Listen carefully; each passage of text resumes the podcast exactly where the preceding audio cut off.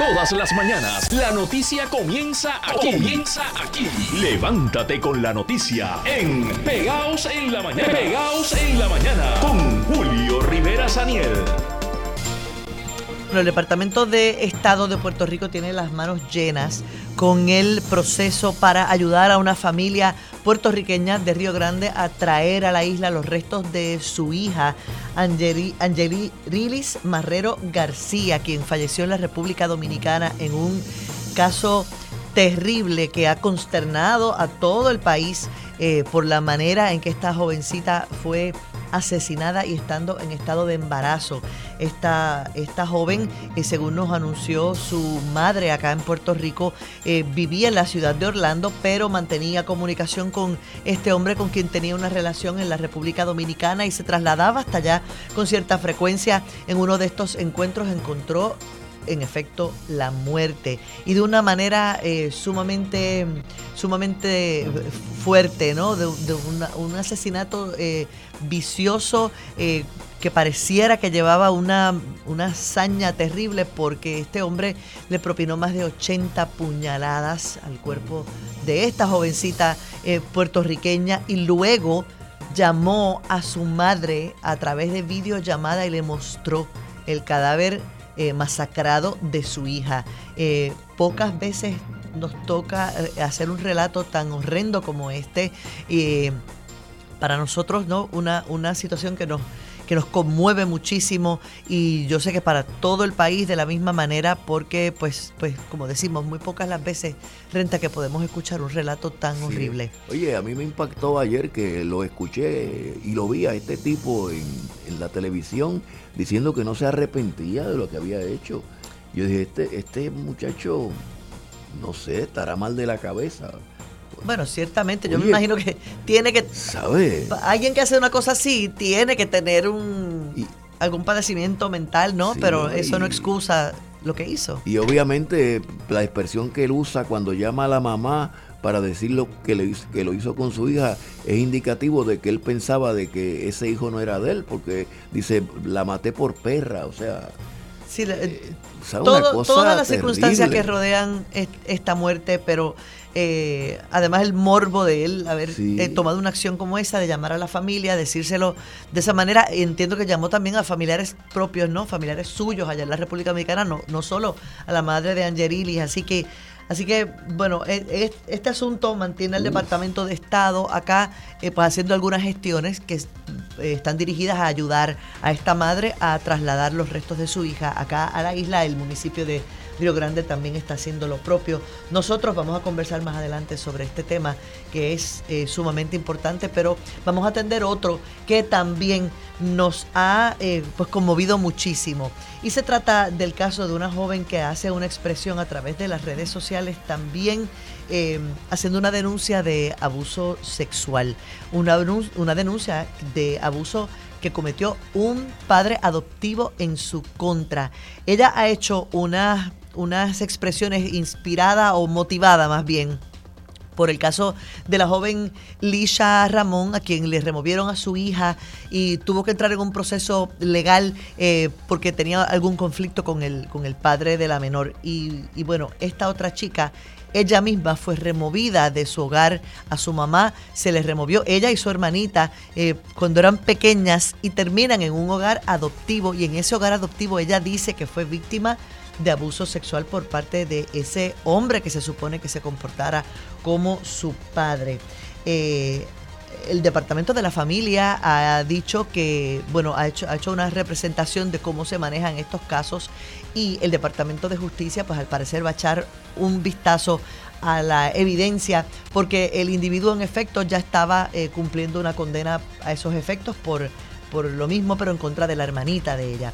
Vamos a comunicarnos en este momento con Marcos Santana. Él es el portavoz de la red de albergues y nos trae detalles, eh, presidente de la red por los derechos de la niñez y la juventud, es el nombre que ahora lleva la red de albergues. Marcos, buenos días, gracias por acompañarnos. Buenos días, Selimar, para ti y para todas las personas que nos están escuchando a esta hora de la mañana. Eh, Marcos, ¿qué, ¿qué, lectura tú haces de este relato que hace esta muchacha? No es la primera vez que escuchamos de problemas de abusos en hogares sustitutos, de eh, ¿verdad? las vicisitudes que pueden eh, estar pasando niños que han sido sacados del seno de su hogar por problemas de maltrato para que vayan a parar a otro lugar donde les ocurre lo mismo o peor. Bueno, pues gracias por la pregunta, Selimar. Quisiera comenzar diciendo, ahorita comentabas con Pensi sobre verdad el, posible condiciones de salud mental que puedan tener las personas que perpetran esta violencia. Y sin hablar de ningún caso, yo sí quisiera, antes de contestarte la pregunta, decir que en muchas ocasiones estas personas no necesariamente tienen una condición de salud mental, no son enfermos, son hijos sanos del patriarcado, de un sistema que no respeta ni reconoce como seres humanos las mujeres y eso es como bien importante establecerlo. Y no es muy diferente al caso que me acabas de preguntar, ¿verdad? Perpetrado contra una niña. El sistema de protección del Departamento de Familia eh, ha llegado al punto de no retorno, Selimar. estamos en un lugar donde el sistema no ha logrado proteger a los niños. Una niña en procesos de adopción o niño, el que sea, ¿verdad? Se supone que hay un seguimiento, se supone que hay una, hay que reforzar nuestra nuestra evaluación de, y determinación de dónde se ubica. Así que este caso, Selimar, es solamente la punta del iceberg. Eh, hay muchos más casos eh, bajo la custodia del departamento o aún sin intervenir que requieren atención y para esto no podemos seguir apagando fuego. Otra vez estamos reaccionando. Se, se sube un video en las redes, se reacciona. Y esa ya no debe ser la agenda. La agenda debe ser transformar el departamento y para eso hay dos opciones, Selimar, que tenemos ahora mismo sobre la mesa. Número uno, aprobar el proyecto 537 de la Cámara que pretende atemperar Family First, que no es perfecto, pero pretende comenzar una reforma en el Departamento de Familia y que lleva desde junio detenido por las razones que ya se han esposado antes. Número dos, el departamento tiene que moverse, Selimar, de una agencia, de ser una agencia punitiva a una agencia preventiva. El caso que se ventila ahora en las redes probablemente ese y muchos otros casos, la mamá, el papá o la familia, con un poco de apoyo, se pudo haber evitado la remoción. Y hacia eso es que nos tenemos que mover como país. Dejar de remover niños y apoyarlos, porque esto que le ha sucedido a esa niña es un trauma adicional, donde supuestamente iba a ser protegida, fue nuevamente violentada. Claro, sobre, sobre la tragedia que ya vivía su familia, eh, viene a parar a un lugar donde donde tal vez no hubo una, una evaluación adecuada. Eh, ¿Qué hace el Departamento de la Familia, eh, Marcos, cuando decide en este lugar voy a colocar a estos niños? ¿Hay una, hay una evaluación de, trasfondo de esa familia o de esas personas que van a estar a cargo de los niños? ¿Hay alguna evaluación psicológica? ¿Qué, qué ocurre antes de entregarle eh, algo tan preciado como la custodia de un niñito a una familia? Bueno, el Departamento de la Familia eh, tiene su, su modelo de seguridad, ¿verdad? Que ellos una vez reciben desde el principio, ¿verdad? De una remoción, determinan si hay peligro presente, inminente. Una vez está removido, para eh, llegar a esa etapa de adopción tiene que haber pasado la remoción, se tiene que haber pedido la privación de padre potestad al tribunal, que quiere decir quitarle todos los derechos a los padres y las madres, y luego va la, la adopción. El proceso de adopción en Puerto Rico es un proceso en, en, verdad de ordinario riguroso se piden documentos a la familia se hace un background check de la familia pero ciertamente eh, pues en este caso falló el sistema y debe ser definitivamente más riguroso. Pero nuevamente Selima esto es un pequeño problema de un sistema más grande. Hay un, un, un departamento anquilosado que ya no le sirve bien a los niños y que ya no le sirve bien a la familia. Esto es un área estamos viendo un área pero hay mucho más que se puede hacer. Obviamente hay un trabajo desde las organizaciones como la que yo represento, como las hermanas de casa en Aguas Buenas, como la gente de nuestra escuela en Cagua, haciendo un trabajo de prevención y apoyo y de prevención secundaria. Lo vamos a seguir haciendo, pero hace falta recursos. El departamento sin personal, ¿cómo va a hacer buenas evaluaciones? Hace falta nombrar de trabajadores sociales, hace falta mejorar las condiciones de trabajo a los empleados del departamento de familia, hace falta priorizar la agenda de los niños, porque sabes que Selimar, Aquí se habla del tema económico en casi todos los noticiarios, en casi todas las noticias, en casi todos los lugares, pero el tema social siempre queda rezagado hasta que surge una desgracia como esta. Debe ser prioridad la atención de los niños y las niñas y debe transformarse la política pública. Bueno, y la escasez de trabajadores sociales, por ejemplo, que ha sido noticia eh, durante los últimos meses, se, se, se revela ¿no? Con, con, mayor crudeza cuando ocurren cosas como esta.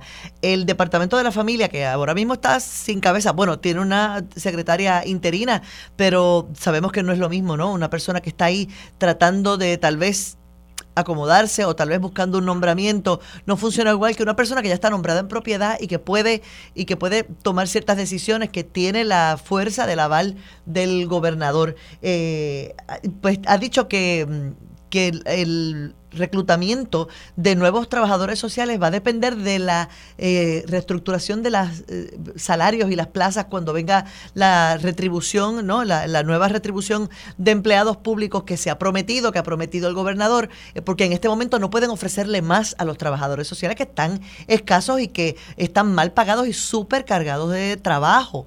entonces, si vamos a esperar que haya en efecto una, una reestructuración salarial eh, en ese proceso se le puede ir la vida a nuestros niños. Definitivamente, y se le está yendo. Miremos hacia atrás el año pasado, miremos un poquito más para atrás el caso de Jaden Elie, miremos el caso de Licha la semana pasada, miremos los casos y es evidente que requiere una reforma. Definitivamente que no podemos seguir reaccionando. Eh, y que mientras mientras el hacha va y viene, mientras se determina ese aumento o esas mejoras de condiciones laborales, hay una vida en riesgo y de eso es que estamos hablando, de la vida de los niños y las niñas. Cuando hablamos de los 10.000 referidos en atraso, esos son 10.000 vidas de niños y niñas en riesgo.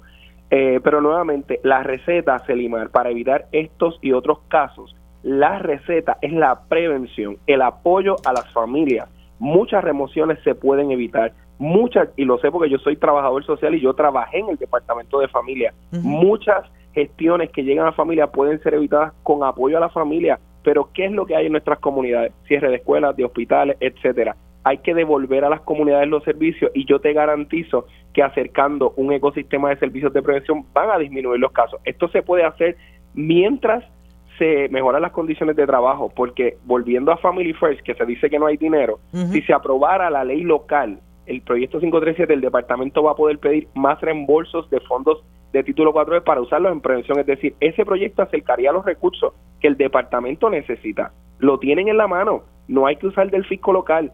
Vamos a empezar por ahí. No es perfecto, pero es un inicio para la transformación del departamento y tenemos que pensar en respuestas sistémicas porque podemos hablar caso a caso y definitivamente que la respuesta no va, la mano dura no ha funcionado podemos eh, contratar más guardias, meter preso a la gente, hasta castrar a la gente, y me decían ayer en un lugar, y, pueden, pueden proponer lo que quieran, pero eso no va a resolver el problema si no entendemos que la prevención desde edad temprana es la receta.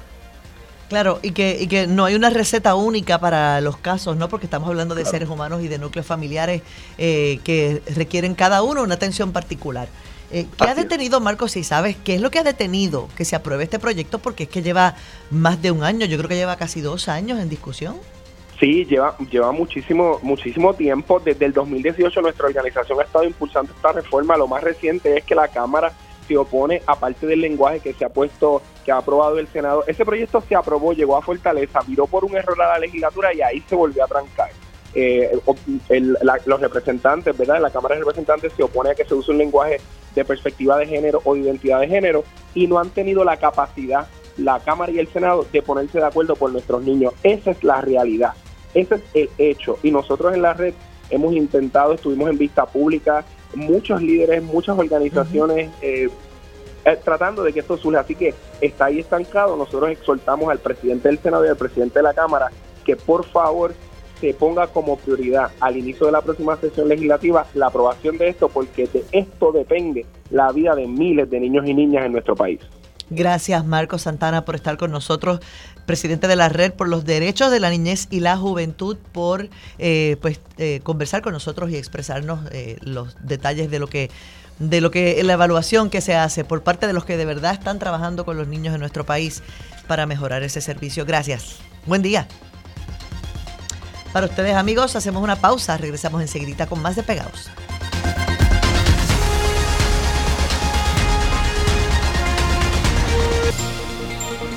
Ha fracasado el Departamento de la Familia en la protección de nuestros menores. Así lo ha dicho eh, Marcos Santana, presidente de la Red por los Derechos de la Niñez y la Juventud, un activista trabajador social que se ha mantenido eh, pues al frente de los esfuerzos por mejorar el servicio a nuestros niños y en particular a los niños que se encuentran en procesos de remoción de sus de su núcleo familiar o en proceso o las familias no que han sido intervenidas de alguna forma por el departamento por alguna irregularidad o alguna eh, deficiencia.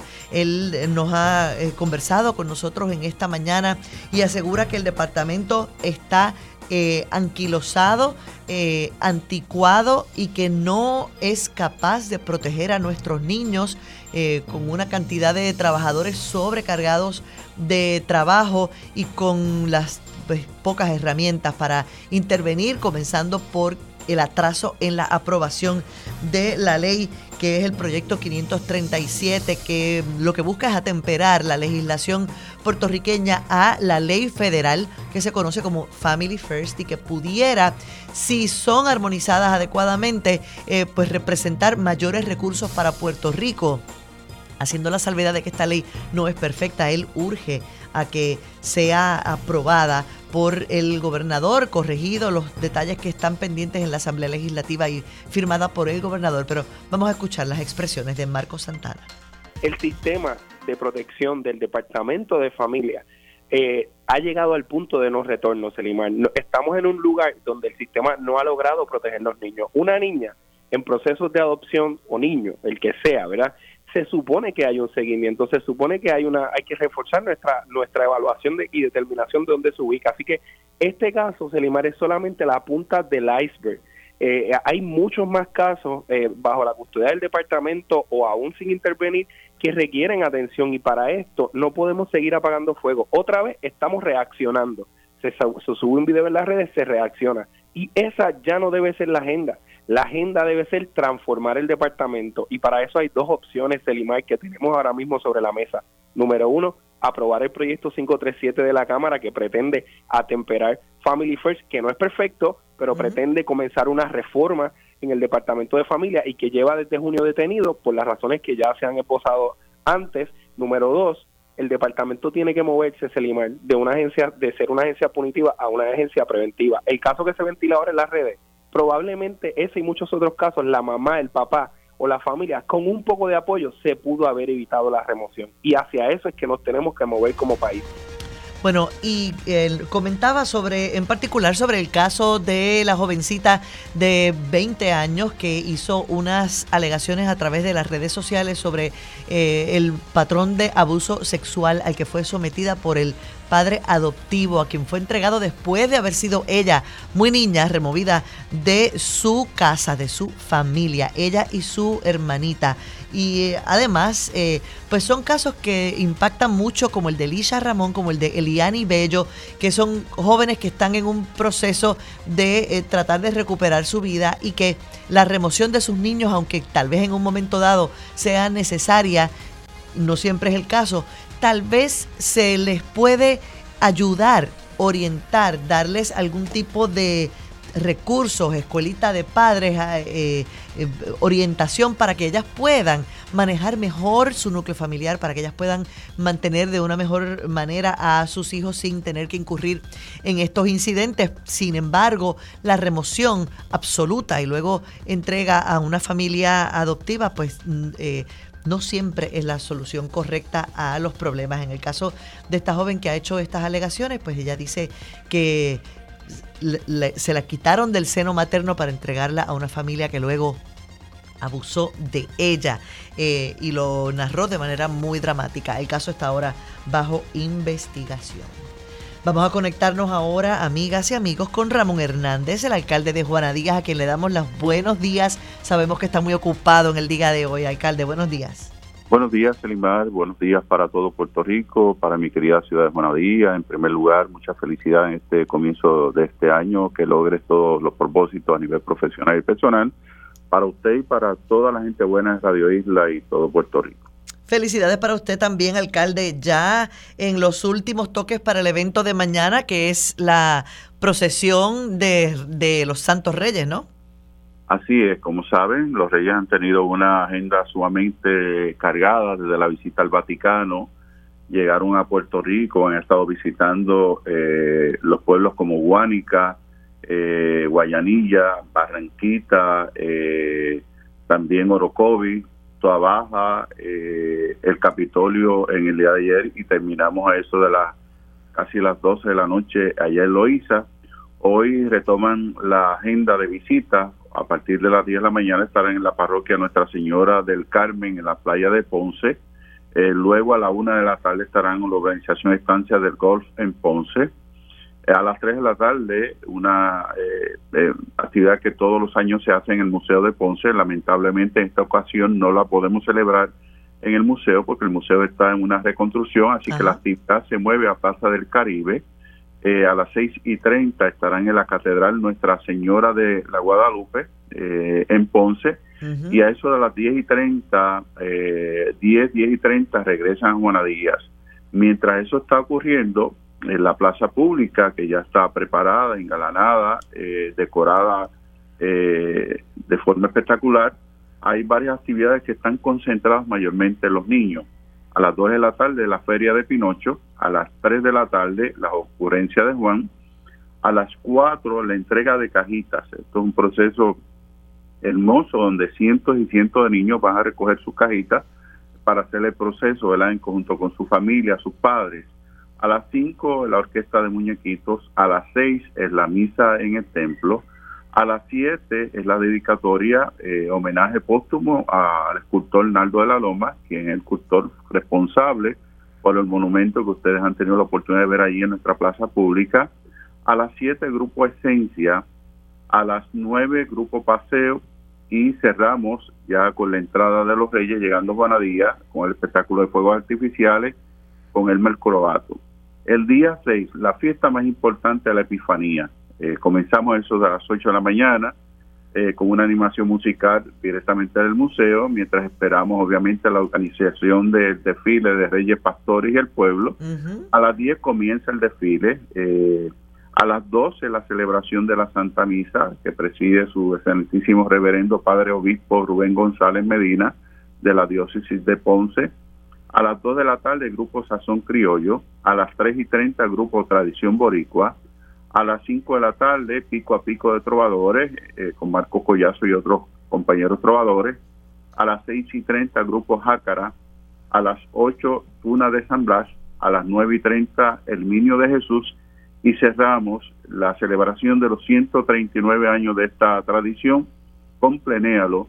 Allí van a ver, Selimar, eh, una gran cantidad de artesanos de primera, sobre 140 artesanos con artesanía de primera, eh, los alimentos correspondientes a la ocasión. Así que eh, es la fiesta más importante que tiene Puerto Rico en estos momentos. Yo siempre resalto que tanto los alcaldes alcaldesas como el gobierno a nivel central hacen sus actividades reyes, pero esta magia, este, este diálogo entre pastores y los reyes y la adoración del niño Jesús es un regalo de vida y yo pues invito a todo el pueblo puertorriqueño a hacer cita, todas las medidas de seguridad están preparadas, lo que tiene que ver con estacionamiento también, así que eh, la más cordial bienvenida para proteger esta tradición que está cimentada en la fe y sobre todo también en la cultura puertorriqueña. Alcalde, usted ha hecho ahí un tremendo recuento de actividades, eso es todo el día de hoy, bueno, la tarde de hoy hasta, hasta horas de la noche. Y mañana también es. el día entero, desde la mañana hasta tarde en la noche. Así es. es, es importante destacar que dentro de, hay gente que piensa que esta organización o los Reyes de Juanadías pertenecen directamente al municipio como administración. Hay que resaltar que está el Consejo Profeta de Reyes, que es una institución totalmente aparte, que tiene su autonomía y nosotros somos un ente de apoyo, sobre todo de colaboración con ellos. Así que hay que resaltar que parte de esta planificación en la programación proviene precisamente del Consejo Profeta de Reyes. Pero ustedes sí intervienen, por ejemplo, en el aspecto de seguridad todo lo que tiene que ver con seguridad, parte de los artistas que se presentan, la logística, la preparación de nuestra plaza, la decoración de Navidad sobre todo, eh, todo lo que tiene que ver con la limpieza, eh, son elementos fundamentales. Estamos brazo a brazo para mantener viva esta tradición tan rica que luego de dos años de la pandemia pues se abre eh, para la mayor participación de nuestro pueblo y sé que va a ser un, un día en el día de hoy espectacular y mañana eh, espectacular aún más. Yo creo que esa hazaña de los tres santos reyes magos visitar al Vaticano, el primer papa latinoamericano, Papa Francisco, eh, pues tiene que ser de júbilo y de alegría eh, para todo Puerto Rico. Yo creo que los reyes ya no son de Juanadía, son de Puerto Rico, son del mundo. Así que qué mejor para apoyar esta tradición, mantenerla viva, eh, sobre todo en el aspecto de la fe y sobre todo la cultura nuestra, en la tradición. Así que yo invito a todo el pueblo puertorriqueño a que se dé cita. Sí voy a hacer hincapié eh, que estamos un año preelectoral. Todos los políticos de nuestro país pueden comparecer, son bienvenidos, pero por favor, eh, hay tiempo para campañas políticas, hay tiempo para propaganda, no se permite propaganda política y mucho menos. Eh, esta es una actividad que está dedicada a la familia, una actividad que está dedicada especialmente a los niños, a las niñas, y es, eh, y es un regalo de vida que tenemos, ¿verdad?, que presentamos desde Juanadía para Puerto Rico y el mundo. Así que vamos a... No son, no son bienvenidos los que quieran ir a hacer propaganda allí. Bueno, todos son bienvenidos, ¿verdad? Pero para los procesos políticos eso hay tiempo, eh, eso hay tiempo. Yo siempre hago esa salvedad todos los años, especialmente cuando llega un año preeleccionario, el año electoral, es bien importante mantener, ¿verdad? La disciplina y, y, mantener eh, el balance en todo lo que uno hace en todo este proceso. Alcalde, cuénteme de las medidas de, seguridad, porque sabemos que hace poco tuvieron unos incidentes en el encendido eh, y, bueno, donde hay una multitud, sobre todo después del encierro de la pandemia, creo que este es el primer año que van a tener eh, multitud ¿no? de, público. Pues mira, eh, fue el caso reseñado, fue un caso totalmente aislado, ya finalizando la actividad del encendido. Eh, pero eso reforzó obviamente la seguridad. ¿Y cómo, eh, cómo han reforzado? Entre la policía estatal y municipal tenemos cerca de 100 agentes combinados. Eh, hemos tenido una buena comunicación con el comandante de área, Joe Rivera, pero también contratamos un sistema de monitoreo, una torre de vigilancia que está ubicada en nuestra plaza pública con unos oficiales también de compañías privadas. Así que... ¿Y cámaras? ¿Van a tener cámaras? Sí, hay una, hay una torre que proyecta muy bien las cámaras y graba también cualquier incidente. Así que sí, hay una torre de vigilancia en nuestra zona. Así que todo está tranquilo. Desde aquel incidente no ha pasado un solo incidente en nuestra plaza pública donde eh, nos visitan cerca de 300, 400 personas a ver la decoración navideña prácticamente todos los días. Eh, no hay ningún incidente reportado durante todo este proceso de Navidad y esperamos ¿verdad? que al comienzo de este año, la celebración de la fiesta de Reyes, pues eh, así así sea. Terminamos ¿verdad? Eh, protegiendo esta tradición sobre todo y no hay necesidad de violencia, ni el Día de Reyes, ni, ni Víspera de Reyes, ningún día del año. Nos vamos a dar un abrazo y vamos a compartir en familia, vamos a ser solidarios, vamos a ser tolerantes sobre todo en el amor de Cristo. Bueno, y, mucha, y mucho más que sabemos que esta es una actividad familiar donde acuden muchos niños, ¿no? Eh, familias enteras, pero sobre todo niños pequeños que, que participan del evento. Así es. Así que, bueno, alcalde, y usted traía el asunto de la política, de la, de la de las propagandas y de este año preelectoral, pero que sabemos que se convierte eh, en un año muy de, de mucho tema de política, de mucha controversia y de mucha eh, enfrentamiento donde todo el mundo está tratando de buscar su espacio y su silla eh, de cara a las próximas elecciones o en esa próxima papeleta. Eh, quería preguntarle en qué posición se encuentra usted con relación a los posibles candidatos a la gobernación en el Partido Popular Democrático, porque sabemos que la lista es larga. Por eso es que yo me reafirmo que este proceso es dedicado a la familia, a los niños. va a haber tiempo para discutir estos asuntos más adelante y yo soy el primero que pues asumo ¿verdad? la disciplina de no discutir temas políticos durante todo este proceso ¿verdad? de la fiesta de Reyes. Así que va a haber tiempo para contestar esas preguntas eh, como de costumbre, pero lo más importante es la celebración de la víspera de Reyes y la celebración del Día de Reyes. Así que, ¿verdad? Si me permite, más adelante, con mucho gusto, le puedo contestar todas las preguntas eh, sobre los asuntos administrativos, pero también los asuntos políticos de nuestro país. Claro, alcalde, pero entre usted y yo, aquí hoy a esta hora no estamos celebrando los Reyes todavía, la fiesta empieza a las 2 de la tarde. ¿Me puede contestar cuál es su candidato para la próxima para la próxima potencial primaria? Juan Zaragoza levantó la mano, ha dicho que está disponible. Hay quienes están todavía proponiendo a David Bernier. ¿Quién es quién es su candidato? ¿Tiene uno ya? mi corazón está fijo en la eh, figura de los Reyes Magos en estos momentos. También así que viví una experiencia extraordinaria y quiero compartirla con el pueblo de Puerto Rico porque afina el mensaje de los Reyes. Eh, cuando salimos eh, al envío de los reyes, la primera parroquia que visitamos en Piedra Guzá, la comunidad Piedra Guzá, me acompañaba mi eh, nieta mayor, Nayara Lee, y le preguntó mi esposa y le preguntamos que si ya había hecho la carta para los reyes. Y una de las primeras cosas que nos dijo, o la primera, es que la petición que le hizo a los reyes es ver su familia feliz. Y yo creo que eso es un proceso de madurez, de enseñanza, que tenemos que transmitirlo directamente a, nuestro pueblo. Eh, somos una sociedad eh, fuerte, pero tenemos también posibilidad de ser feliz haciendo las cosas correctamente, trabajando todos juntos por un bien común para Puerto Rico y esa es la mejor enseñanza, la mejor experiencia que yo he vivido en estos días ha sido la lección que nos da precisamente mi nieta, donde en, el primer tema que ella nos habla de las peticiones que le hizo en la cartita a los reyes, es que su familia sea feliz. Y esa es mi aspiración, que el pueblo de Puerto Rico sea feliz. Y, en esa dirección, vuelvo y digo, asuntos políticos, va a haber tiempo suficiente para hablar sobre particular. Vale, pues ya la semana que viene retomamos el tema. Gracias, alcalde Ramón Hernández, por estar con nosotros en esta mañana. Espero que todo transcurra sin dificultad ninguna en Juana Díaz esta tarde y mañana. Que tenga buen día.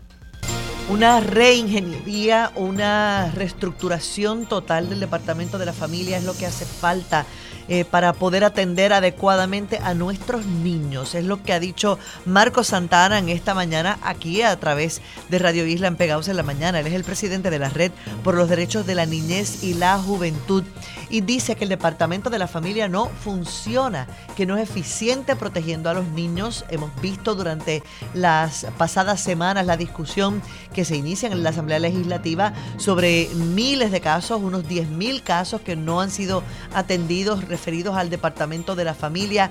El Departamento de la Familia hizo una explicación de lo que significan esos 10.000 casos, que no todos son casos directamente de maltrato, que algunos han sido evaluados, pero definitivamente es que vemos con demasiada frecuencia casos en los que el departamento pues fracasa en la protección de un niño tal vez que no fue removido a tiempo o algunos que son removidos eh, no digamos innecesariamente, pero tal vez sin un proceso que le dé una ayuda adecuada a una familia que era posible rehabilitar.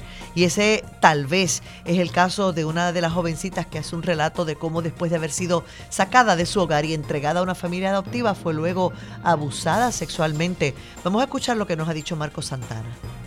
Bueno, el Departamento de la Familia eh, tiene su, su modelo de seguridad, ¿verdad? Que ellos una vez reciben desde el principio, ¿verdad? De una remoción, determinan si hay peligro presente, inminente. Una vez está removido, para eh, llegar a esa etapa de adopción tiene que haber pasado la remoción, se tiene que haber pedido la privación de padre potestad al tribunal, que quiere decir quitarle todos los derechos a los padres y las madres, y luego va la, la adopción. El proceso de adopción en Puerto Rico es un proceso en, en verdad de ordinario riguroso se piden documentos a la familia se hace un background check de la familia pero ciertamente eh, pues en este caso falló el sistema y debe ser definitivamente más riguroso. Pero nuevamente Selimán esto es un pequeño problema de un sistema más grande. Hay un, un, un departamento anquilosado que ya no le sirve bien a los niños y que ya no le sirve bien a la familia. Esto es un área estamos viendo un área pero hay mucho más que se puede hacer. Obviamente hay un trabajo desde las organizaciones como la que yo represento, como las hermanas de casa en Aguas Buenas, como la gente de nuestra escuela en Cagua,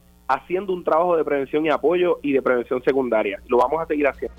Bueno, y él, comenta que la ley de la el proyecto de ley 537 que busca atemperar la, el funcionamiento del Departamento de la Familia a la disposición federal de Family First que es la federal, eh, lo cual le abriría la puerta a una cantidad de recursos al departamento, pues no se acaba de aprobar en Puerto Rico. Se aprobó, fue a la oficina del gobernador, regresó por ciertos reparos eh, que entienden ellos que deben corregir en la legislación. El asunto es que llevan años en la discusión de este proyecto de ley y todavía no eh, logra ponerse en función esta, esta ley, este proyecto 537, nos dice Marco Santana que urge la aprobación. Vamos a oírlo. Sí, lleva, lleva muchísimo, muchísimo tiempo. Desde el 2018 nuestra organización ha estado impulsando esta reforma. Lo más reciente es que la Cámara se opone, aparte del lenguaje que se ha puesto, que ha aprobado el Senado. Ese proyecto se aprobó, llegó a Fortaleza, viró por un error a la legislatura y ahí se volvió a trancar. Eh, los representantes, ¿verdad? La Cámara de Representantes se opone a que se use un lenguaje de perspectiva de género o identidad de género y no han tenido la capacidad, la Cámara y el Senado, de ponerse de acuerdo por nuestros niños. Esa es la realidad, ese es el hecho. Y nosotros en la red hemos intentado, estuvimos en vista pública, muchos líderes, muchas organizaciones. Eh, eh, tratando de que esto surja. Así que está ahí estancado. Nosotros exhortamos al presidente del Senado y al presidente de la Cámara que por favor se ponga como prioridad al inicio de la próxima sesión legislativa la aprobación de esto, porque de esto depende la vida de miles de niños y niñas en nuestro país. Bueno, y esta reacción de Marco Santana surge tras conocer de este caso de eh, la joven del hombre de Glendimar que tiene apenas 20 años pero que cuenta eh, de una manera pues muy dramática la situación que vivió junto a su hermanita después de ser removida de su hogar y entregada a una familia adoptiva pasando por todo ese proceso que sabemos que es extenso y riguroso para luego ir a manos de un hombre que siendo su padre adoptivo abusó sexualmente de ella y de su hermana. Y esta joven sale adelante a hacer esta expresión porque escuchó eh, y vio el caso de Elisha Ramón, que es la otra jovencita a la cual se le quitó a su niñita porque ella estaba, eh, tuvo algún altercado con el padre de la niña, con su pareja, y él la denuncia ella hacía un trabajo vendiendo jugos y frutas naturales en un, en un semáforo como tantos puertorriqueños que se buscan el peso en la calle trabajando, pero no tiene quien le cuide a su niña, camina con su niña. Así que todo, toda la circunstancia que rodea a esta jovencita, pues es, eh, denota que lleva una vida difícil y encima de eso, pues también le quitan a su niña. Se la devolvieron, pero esto lo que nos hace es abrir una discusión que tenemos que tener como país sobre la protección de nuestros niños y cómo se manejan estos casos. No todo el mundo tiene el lujo de poder pagar un cuido que cuesta 200, 300 dólares, 400 dólares en algunos casos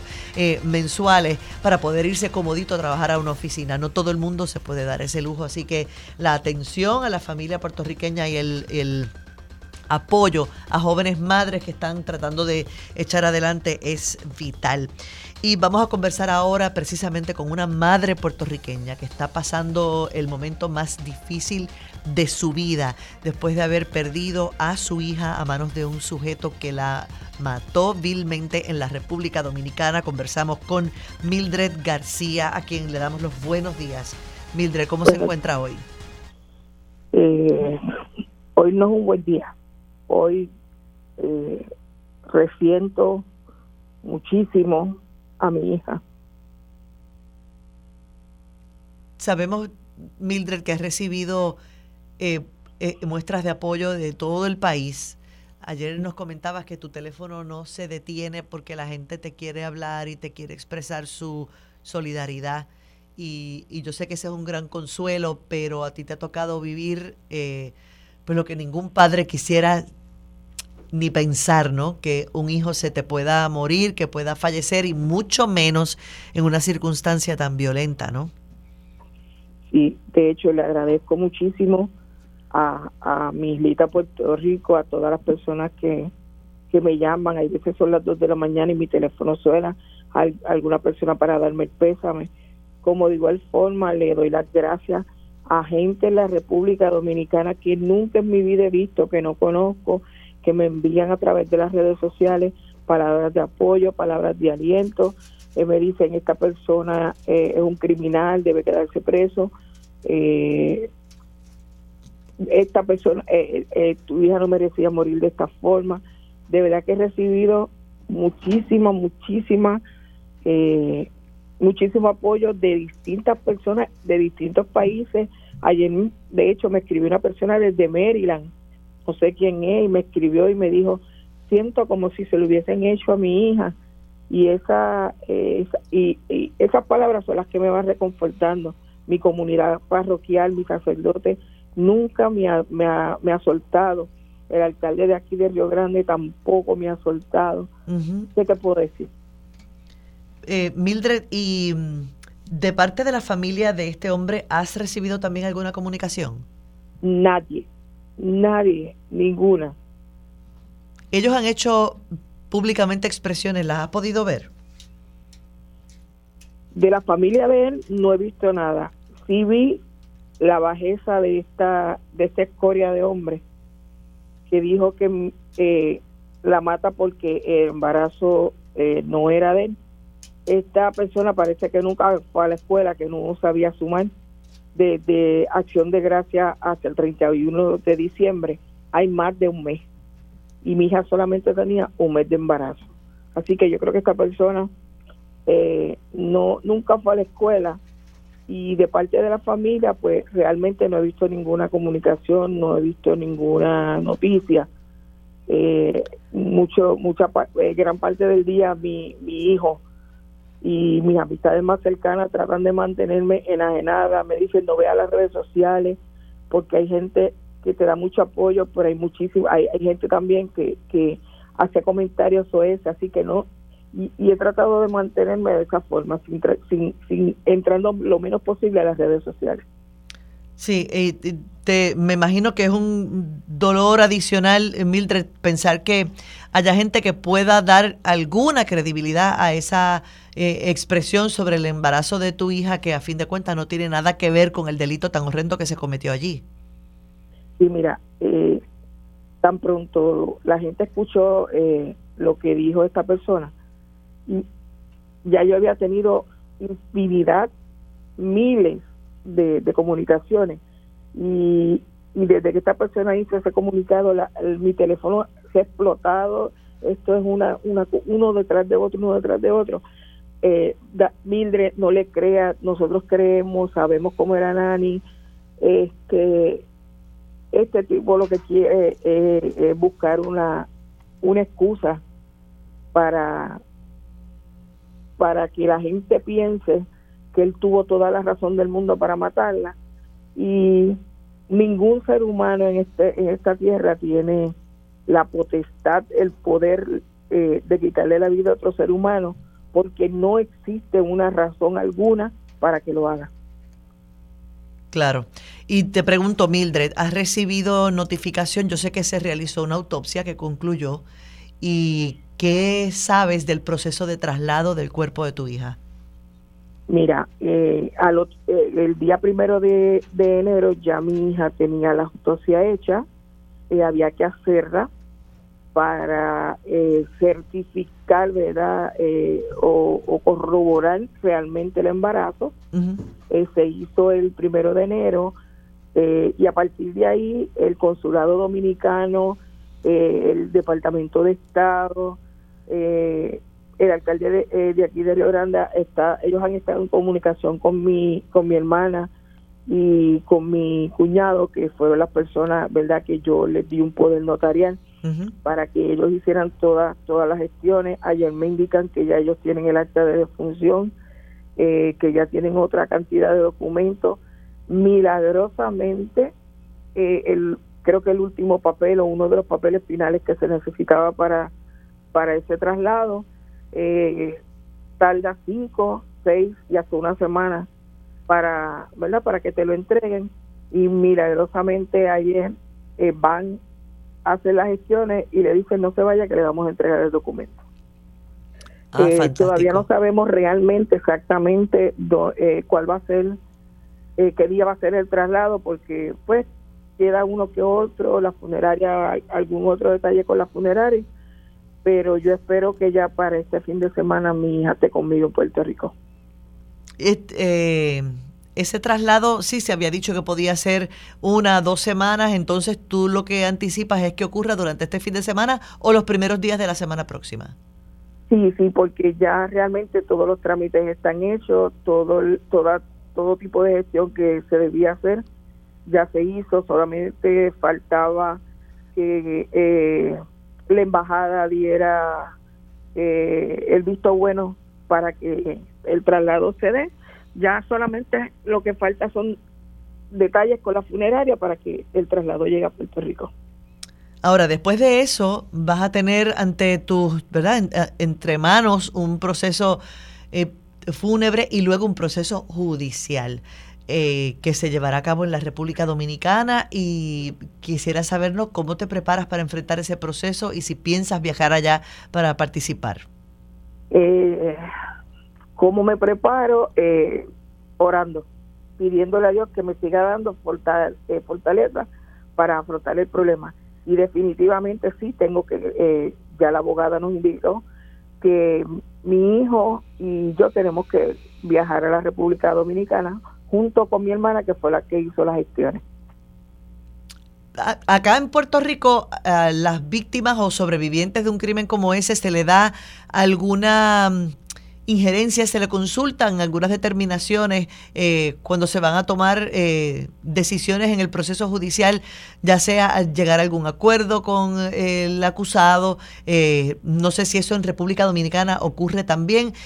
¿Qué comunicación o qué derechos, si alguno te han dicho que tienes como sobreviviente en este caso, en, el, en el proceso judicial de, de este asesinato? Bueno, mira, eh, ayer sí tuve comunicación eh, con la oficina que menciona. Eh, ellos me dicen que me van a brindar el apoyo que yo, ¿verdad?, realmente les solicite. pero yo no voy a transar va, en ninguna ningún acuerdo porque yo lo que quiero es que este criminal no salga más a la calle porque este criminal no solamente tiene el delito de mi hija, eh, tiene tres delitos. El abogado defensor dice que no, eh, eso es mentira, y tiene más, delitos. Esta persona es una persona eh, agresiva, violenta, sus vecinos apoyan esta, esta información. En alguna ocasión él y yo tuvimos una, yo creo que la segunda vez que yo vi a esta persona, tuvimos un, unas palabritas, ¿verdad? Porque eh, por una circunstancia eh, que, en este momento, ¿verdad? No, quisiera relatar. Y, ya de por sí yo sabía que esa persona era una persona no grata, no buena para mí. El, el, tú intentaste que eh, pues dejara esta relación, trataste de que ella no se involucrara con este individuo. Todo el tiempo. ¿Fue tu intuición de madre la que te llevó a hacerle a ella estas observaciones? Bueno, definitivamente mi intuición de madre, desde que yo le vi, yo vi a esta persona en foto, le indiqué a Angeliri, mami, salte de ahí, esta persona no es buena, este, no sirve. Yo siempre decía a Angeliri, este, este, este tipo no sirve. Y tan, tan fuerte fue mi intuición de madre que cuando la primera vez que ella me dijo que ella iba a viajar, inmediatamente le dije, Angeliri, cuando llegues a la República Dominicana, fin de ubicación, nombre del hotel, número de cuarto. Todas las veces que mi hija viajó, a excepción de esta última, eh, yo sabía en qué hotel estaba, yo sabía que si pasaba cualquier cosa, yo podía ir a ese hotel. De hecho, ella siempre entraba a la habitación del hotel y, hacíamos un live y ella me enseñaba todo todo el cuarto del hotel. Me decía, para que veas, mami, que estoy aquí en el hotel. Y yo, muy bien, Angeliri, eso es. Bueno, eh, Mildred, le deseamos lo mejor eh, dentro de lo que cabe, ¿no? En este proceso que le toca ahora a usted enfrentar y qué bueno que tiene el apoyo de, de, su, de, su, eh, de su parroquia, de su eh, comunidad y de todo Puerto Rico, porque sé que todo el país ha estado bien consternado con este caso. Así que eh, nos mantenemos atentos también al, traslado en los próximos días del cuerpo de su hija acá a Puerto Rico. Gracias por estar con nosotros. Que tenga buen día. Gracias a ustedes. Y precisamente sobre este caso nos vamos a conectar con el secretario de Estado Auxiliar. Él es eh, Félix Lizazuaín tiene un apellido un poco difícil de pronunciar. Buenos días. Buenos días, Salimar, a ti y a toda la radio audiencia. ¿Qué nos puede decir eh, con relación al traslado del cuerpo de esta joven? Que, ¿En qué manera el Departamento de Estado está colaborando? El Departamento de Estado eh, ha estado colaborando ante esta terrible tragedia desde el mismo 31 de diciembre.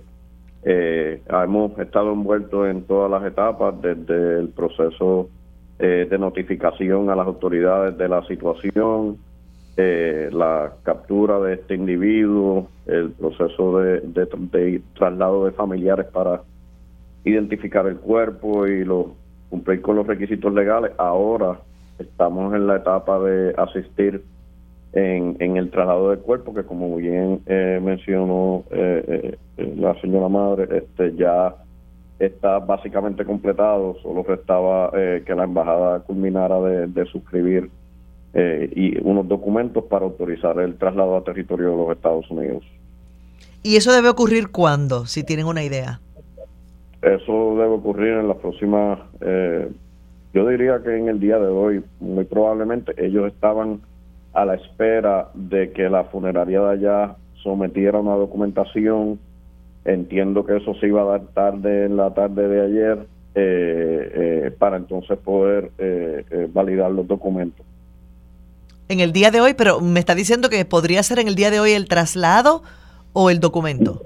No, bueno, en el día de hoy obviamente probablemente va a ser culminar los trámites. ya el proceso de traslado eh, requería unos asuntos que la familia estaba finiquitando eh, ayer con respecto a la funeraria aquí en Puerto Rico eh, e identificar el método de transporte, pero debe ser en las próximas horas, salvo que ocurra verdad alguna discrepancia, lo cual no prevemos. Ok, entonces probablemente en el transcurso del fin de semana podamos ver que eso ocurra. Eh, porque realmente el día feriado es mañana, el sábado hay, ah, funciona normalmente, se supone, ¿no? Toda, todas, la, todas las instituciones. Correcto. Eso es lo que se prevé, como le digo, ¿verdad? Salvo que ocurra alguna discrepancia. Eh, todo está corriendo con la celeridad, eh, ¿verdad?, que, requiere y amerita esta terrible situación. Secretario, eh, ¿qué nos puede decir de la, eh, del proceso judicial? Eh, allá en la República Dominicana que probablemente va a requerir que la familia de aquí pues, esté presente, acuda. Eh, en efecto, ahora comienza una etapa eh, de un proceso judicial que es un tanto distinto al sistema jurídico aquí en Puerto Rico. sin embargo, hemos estado en comunicación con las autoridades, con el Ministerio Público, quienes nos han dado las garantías eh, de que el proceso eh, penal eh, va a cumplir con todas las herramientas de ley y nos garantizan que, va a ser uno justo.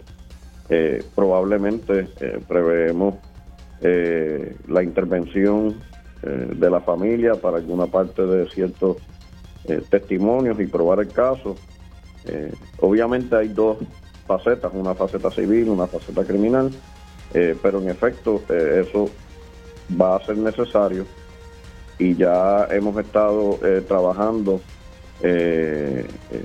dentro del gobierno de Puerto Rico con la Oficina de Asistencia a Víctimas de Delitos para poder identificar la forma y manera de asistir a esta familia para que pueda trasladarse a la República Dominicana y cumplir con esos asuntos. ¿Y algún tipo de asistencia tal vez legal incluso para que ellos puedan entender el proceso allá, que, es distinto, como usted bien dice, a lo, a lo que estamos acostumbrados aquí en Puerto Rico? Bueno, desde el Departamento de Estado, obviamente eh, yo he estado en comunicación tanto con ellos como con las autoridades eh, y todo el, personal de la división o la Secretaría Auxiliar de Relaciones Exteriores y estamos siempre disponibles para poder eh, orientar eh, y fungir de enlace con las autoridades de la República Dominicana en, caso de cualquier duda o necesidad. Bien, gracias eh, Félix Lisa Suaín por estar con nosotros en esta mañana y por brindarnos esa información. Él es el secretario de Estado adjunto. Vamos a una pausa, amigos. Regresamos enseguida con más de Pegados en la Mañana. Mildred García, la madre de Angeliris Marrero García, la joven asesinada en la República Dominicana, está preocupada por el proceso judicial que le va a tocar enfrentar durante los próximos meses, ya que este hombre, el asesino confeso eh, de su hija, ha hecho unas alegaciones que pudieran... Eh, pues tal vez cambiar el rumbo de este proceso judicial. Nos ha dicho que ella no quiere que haya ninguna transacción con esta persona. Vamos a escuchar sus expresiones. Bueno, mira, eh, ayer sí tuve comunicación eh, con la oficina que menciona. Eh, ellos me dicen que me van a brindar el apoyo que yo verdad realmente le solicite eh, pero yo no voy a transar va eh, en ninguna ningún acuerdo eh, porque yo lo que quiero es que este criminal no salga más a la calle porque este criminal no solamente tiene el delito de mi hija tiene tres delitos. El abogado defensor dice que no. Eso es mentira él tiene más delitos. Esta persona es una persona agresiva violenta. Sus vecinos apoyan eh, esta, esta información. Eh, en alguna ocasión él y yo tuvimos una, yo creo que la segunda vez que yo vi a esta persona, tuvimos un, una palabrita, ¿verdad? Porque eh, por una circunstancia que, en este momento, ¿verdad? No, no quisiera relatar. Y, y, ya de por sí yo sabía que esa persona era una persona no grata, no buena para mí inimaginable el dolor que puede estar sintiendo esta mujer en estos días eh, feriados, en estos días festivos donde el planeta celebra, pero ella está pasando el dolor más inmenso de la vida eh, que un padre puede sentir al perder a un hijo de forma tan violenta. Eh, vamos a conectarnos en este momento precisamente con José Rodríguez, el amigo José Rodríguez, a quien le damos los buenos días. Felicidades para ti, José. Buenos días, felicidades para ti también, Selimar. ¿Cuántos años de trabajo y de lucha juntos? Así mismo es, José es el presidente del Comité Dominicano de Derechos Humanos en Puerto Rico, es un activista social que se ha mantenido siempre muy atento a, todo el quehacer y a los, eh, principalmente cuando ocurren casos de violaciones de derechos eh, de ciudadanos dominicanos en Puerto Rico. Pero José, quisiera aprovechar para preguntarte sobre este caso de Angeliris, porque pues, hay, hay muchas dudas acá sobre cómo funciona este proceso judicial ahora en la República Dominicana, porque sé que ha habido algunos cambios. Sí, mira, eh, eh, me preocupa mucho, Selimar y, oyentes de este, este programa, el que se le haga o no justicia a esta joven, porque la justicia dominicana es corrupta, es una, una justicia corrupta que trabaja por dinero debajo de la mesa.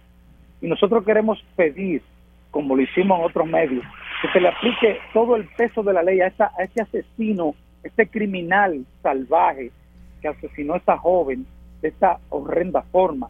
Como tú bien dices, una época donde todas las familias celebran con sus hijos Navidad, Día de Reyes, esta señora y esta familia y el país pasa por esta situación de ver este horrendo crimen cometido. Nosotros queremos solicitar mucha cautela, mucha precaución y que la familia todo el que pueda ir allá a ese proceso, incluyéndome a mí, que voy a tratar de estar allí también, porque hay que vigilar, eh, Selimar, la justicia dominicana eh, es ciega, solamente ve el dinero por debajo de la mesa. Esas son expresiones muy fuertes las que hace José. Eh, un abogado o una persona que tenga recursos pudiera salir por la puerta ancha en un proceso judicial después de haber confesado un asesinato de esa manera, si puede comprarle la conciencia a un juez? Mira, Selimara, ya hemos visto cosas increíbles en este sistema corrupto de justicia que tenemos nosotros, que es napoleónico, donde se le se le pone medida de coerción a la persona de tres meses. Esa medida, empezando por ahí, Selimar, se le tuvieron que poner medida de coerción de tres años, no de tres meses de acuerdo al crimen que, cometió. Pero allí sí, allí funciona la justicia por el que tiene más, ese sale bien. El que no tiene nada, ese, ese sale mal. Aunque él haya confesado, Selimar, no confiamos en el sistema judicial dominicano. Hay, hay otras dudas, por ejemplo, si el acusado en un proceso criminal eh, tiene una presunción de inocencia como le cobija a los acusados aquí en Puerto Rico o no. Sí, sí, sí, fíjate, pero pero allá en, eh, en vez de ponerle una, una fianza, y de, que sea de paso, el Comité Dominicano y el Colegio de Abogados luchamos por el derecho a la fianza, allá existen lo que se llama medida de coerción, que, que la persona está ingresada hasta que se ve el juicio, que ah. consta de cuatro etapas. La última etapa es eh, juicio en su fondo. Pero, pero como te digo, eh, Selimar, eh, la corrupción me preocupa. Yo le doy la razón a la señora no llegue a ningún acuerdo, si ella puede ir también, hay que llevarla allí para que este asesino vea la cara de una madre sufriendo. Ella, ella tendría algo, algo que decir, o sea, el proceso toma en cuenta la opinión de la madre de la víctima, en este caso, del sobreviviente de la propia víctima, cuando se lleva a cabo un proceso judicial o se va a llegar a algún acuerdo, por ejemplo, eh, ¿se toma en cuenta a la víctima? Claro, a la víctima y a sus familiares. Y a su familia. Y me preocupa que ha salido una, un leguleyo, que es su abogado, hablando en contra de esta mujer que, que está muerta allí en una morgue, diciendo cosas eh, aberrantes para defender a este asesino, como, como que él, él justifica a este asesino de que él alegaba que ese no era su niño, que él le había costeado, mire, a usted no le da derecho nada a quitarle la vida a, una, a un ser humano y más una mujer embarazada. Claro, claro. Eh, José, eh, quiero entonces preguntarte ahora un poco sobre, cambiando de tema, ¿no? Y te agradezco muchísimo que nos hayas respondido sobre este caso de Angeliris, porque de verdad que el país está bien consternado. Pero también queremos saber de Eliani Bello, si tienes información de ella, cómo está y en qué proceso se encuentra. Pues mira, entiendo que cuando llegó fue eh, ingresada al hospital de la cárcel de mujeres de Vega Alta, pero en este caso tenemos casi algo muy parecido, Selimar un abusador que le da golpizas constantes, le daba a esta joven, que vino a este país a buscar mejor calidad de vida y se ha encontrado con este, este otro abusador eh, que la ha maltratado, entonces él hace una alegación, Selimar. Ella lo llamó previo a ella ir a la casa. Ella llamó a una patrulla para que la acompañara a entregar a la niña. O sea, ella no llegó allí rompiendo puertas y agrediendo, como él dice. Eh, yo, yo como dije en otro medio, yo no avalo que se agreda a ningún menor de edad. Mm. Yo tengo nietos y yo no avalo eso. Pero eh, hay una amiga que estuvo presente y yo entiendo que el juicio hay que ver lo que va a salir en su fondo, pero hay incongruencia en cuanto a lo que él dice y alega y lo que alega el Departamento de la Familia y el secretario de Justicia, Selimar, que ya la encontró culpable y la sentenció, un hombre que es abogado yo le digo al secretario públicamente, mire secretario, sea más comedido. Usted es, usted, usted es abogado y usted es inocente hasta que se le muestre lo contrario. Pero ya la sentenció como secretario de justicia. Entonces, ella, ella en este momento está todavía ingresada en prisión. Sí, tiene vista el 18, lamentablemente, porque la finalidad de este individuo, eh, eh, lo que le interesa es quedarse con la niña y sacarla a ella del panorama. De hecho, le hice un llamado a, la secretaria de corrección, porque corrección se dedica a llamarle a migración a los dominicanos que llegan allí a la cárcel, mm. que detenga esta práctica y que con Eliani, que no tiene su estatus regularizado, que por favor no cometa esta práctica con esta joven, que la deje, eh, eh, eh, o sea, tener su proceso judicial el 18, la vista y que se le dé una fianza mientras se ve su caso.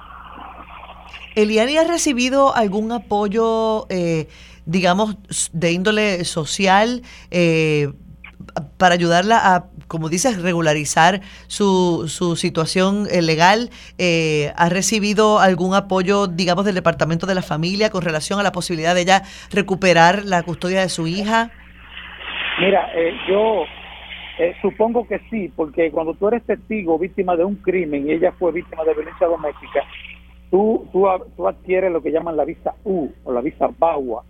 Eh, yo entiendo que deben haber radicado algo en este sentido, pero el Departamento de la Familia, que lo que ha hecho es criminalizarla, yo creo que ha, cometido un error garrafal en no darle los servicios eh, eh, de seguimiento para que esta joven que necesita ayuda la reciba. Mm. Lo que han sido es punitivo, pero no preventivo con ella. Claro, es que no, la impresión, yo no conozco las interioridades del caso, pero no, no tengo la impresión de que haya sido tratada como una víctima de violencia doméstica. Bueno, es que ella empezando el caso fue víctima de violencia doméstica de parte de él. Por eso, pero que a ella no se le ha dado ese trato de víctima. Nunca. No, no, claro, claro, porque él, que de, dicho sea de paso, dijo que se iba a vengar de ella y la entrampó en este caso, ha sabido mover las fichas. En el segundo caso que ella tuvo, él fue que fue a la casa de ella en Río Piedra y los vecinos lo dicen. Que él iba constantemente allí a agredirla y, a, vociferar allí frente a la casa. Pero a él no le ha erradicado. tampoco un caso de, violencia doméstica, ni ha sido apresado. Ella sí. Bueno, José, gracias por, por, atendernos esta mañana. Nos vamos a mantener atentos a lo ocurrido, eh, tanto en el caso de Eliani como en el caso de Angeliri Marrero. Eh, y, y, bueno, y conversaremos más adelante sobre el desarrollo de estos casos. Gracias por estar con nosotros. Que tengas buen día. Gracias a ti, señor, igualmente. Bueno, gracias a Isa por el informe. Es víspera de Reyes en el día de hoy. Se inicia la celebración porque habrá un evento en el Coliseo de Puerto Rico, aquí muy cerquita, el Coliseo José Miguel Agrelot, eh, de Reyes, un evento distinto porque la tradicional entrega de juguetes de la fortaleza se transforma y va a ser un evento diferente este año. La fortaleza ha anunciado eh, que en lugar de tener mañana eh, como, como tradicionalmente se hacía. Eh, renta, ¿tú recuerdas esas filas? Eso fue hasta los otros días. Esas filas largas, ya. Se hacían en, la calle. En la calle Fortaleza y la gente se paraba allí al amanecer de día como si fuera un Black Friday a buscar el regalito de Reyes. ¿Y te acuerdas de la famosa expresión? ¿Cómo era? Para una bola. Pa, una trapo de bola. la, trapo de bola se hizo famosa. Eh, claro, claro que la recuerdo. Mira, y, la gente, hubo muchos incidentes complicadísimos de emergencias que surgían en plena fila y la gente en aquella fila se le hacía bien difícil no manejar la situación eh, porque tienes, tienes una multitud de gente como tú sales de allí. Así que eso se trasladó, lo hice en algún momento, lo hicieron en el morro, y lo fueron moviendo y ha ido un poco cambiando el carácter de esta celebración y en esta ocasión la fortaleza ha decidido que no va a ser el Día de Reyes, que va a ser hoy. Tenemos en línea telefónica a Caridad Pierluisi, la directora ejecutiva de la oficina del gobernador, la hermana del gobernador. Le damos los buenos días. Buenos días, Elimar, y buenos días a todos los que nos escuchan. Muchas bendiciones en este nuevo año. Igualmente. Igualmente, ¿qué va a pasar en esta tarde? ¿Desde qué hora? Y, qué es lo que pueden esperar los amigos que lleguen hasta el Coliseo? Pues mira, lo que queremos es, esto es una nueva tradición de Víspera de Reyes y se llama Reyando Palcholín. Lo que tenemos es eh, muchas actividades corriendo en la plazoleta del Coliseo de Puerto Rico. En el exterior. Donde va, en el exterior hay, hay varias cosas corriendo. Afuera en la plazoleta van a ver, eh, va a haber una tarima con circo, eh, ilusionistas, bandas de la policía, bomberos, corrección, payaso Remy, eh, van a ver brinca-brinca, van a ver personajes, van a estar pintando las caritas de los nenes, actividades para todos los niños artesanos. Eso todo va a estar corriendo afuera desde las 11 de la mañana. Todo el evento es gratis para todo el mundo que llegue allí, sea por el transporte público, que es gratis también, tren urbano, las guaguas de la AMA, la lancha, de Cataño. Entonces a las una y treinta, entonces se abren las puertas para el espectáculo de el DJ King Arthur y después, atención, atención, que tú sabes que eso es lo máximo para los niños. Para eso el Coliseo eh, eh, dio eh, tickets a través de la plataforma de etiquetera, así que los que tengan los boletos pues van a poder entrar a la parte de adentro, si no, de todas formas van a haber pantallas afuera donde van a poder ver los espectáculos. Así que en realidad lo que queremos es que lleguen allí, van a estar los Reyes Magos, van a estar camellos, van a poderse tomar fotos, les van a dar las cajitas para que puedan echar la grama por la noche.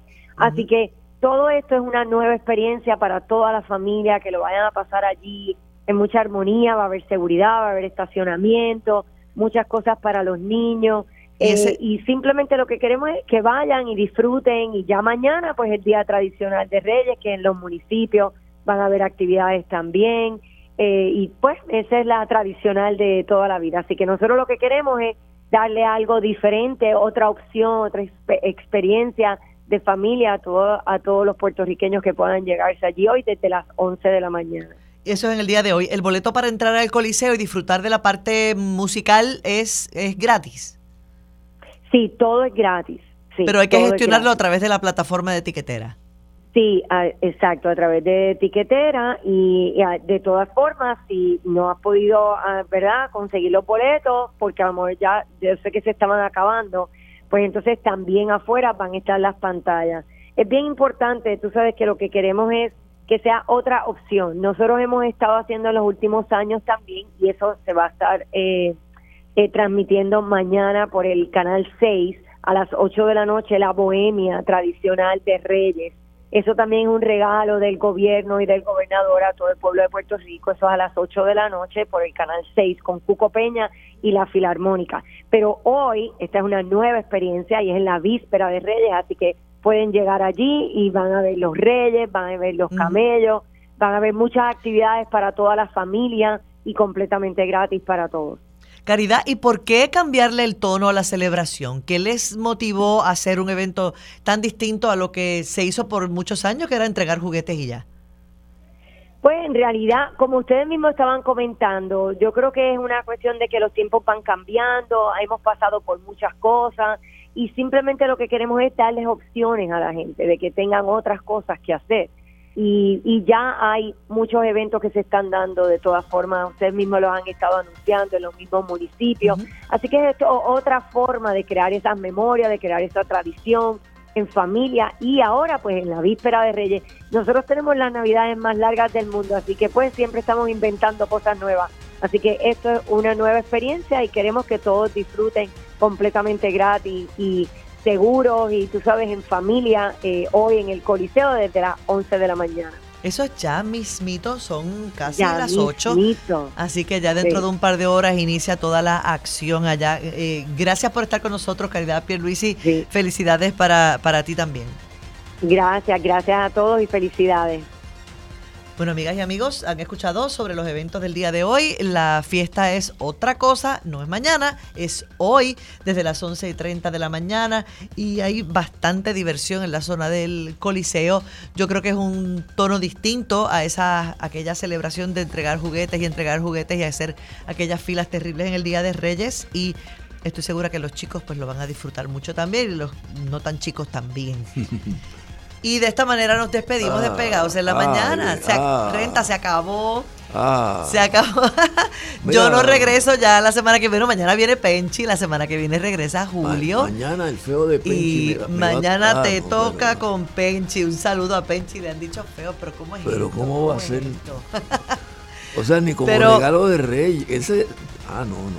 Mira, pero ha sido un gusto, como siempre, compartir contigo con los amigos Radio Escuchas. Y yo, pues, no regreso, pero nos vemos en las noticias al mediodía a través de Tele 11. Ya voy a estar esperando. me tendré que conformar entonces. Sintonizer, sintoniza, sintoniza Tele 11. Gracias por estar aquí. Gracias a ti, Renta, y a ustedes, amigos. Que tengan un feliz día de Reyes. Hasta la próxima y los dejamos con Sobre la Mesa.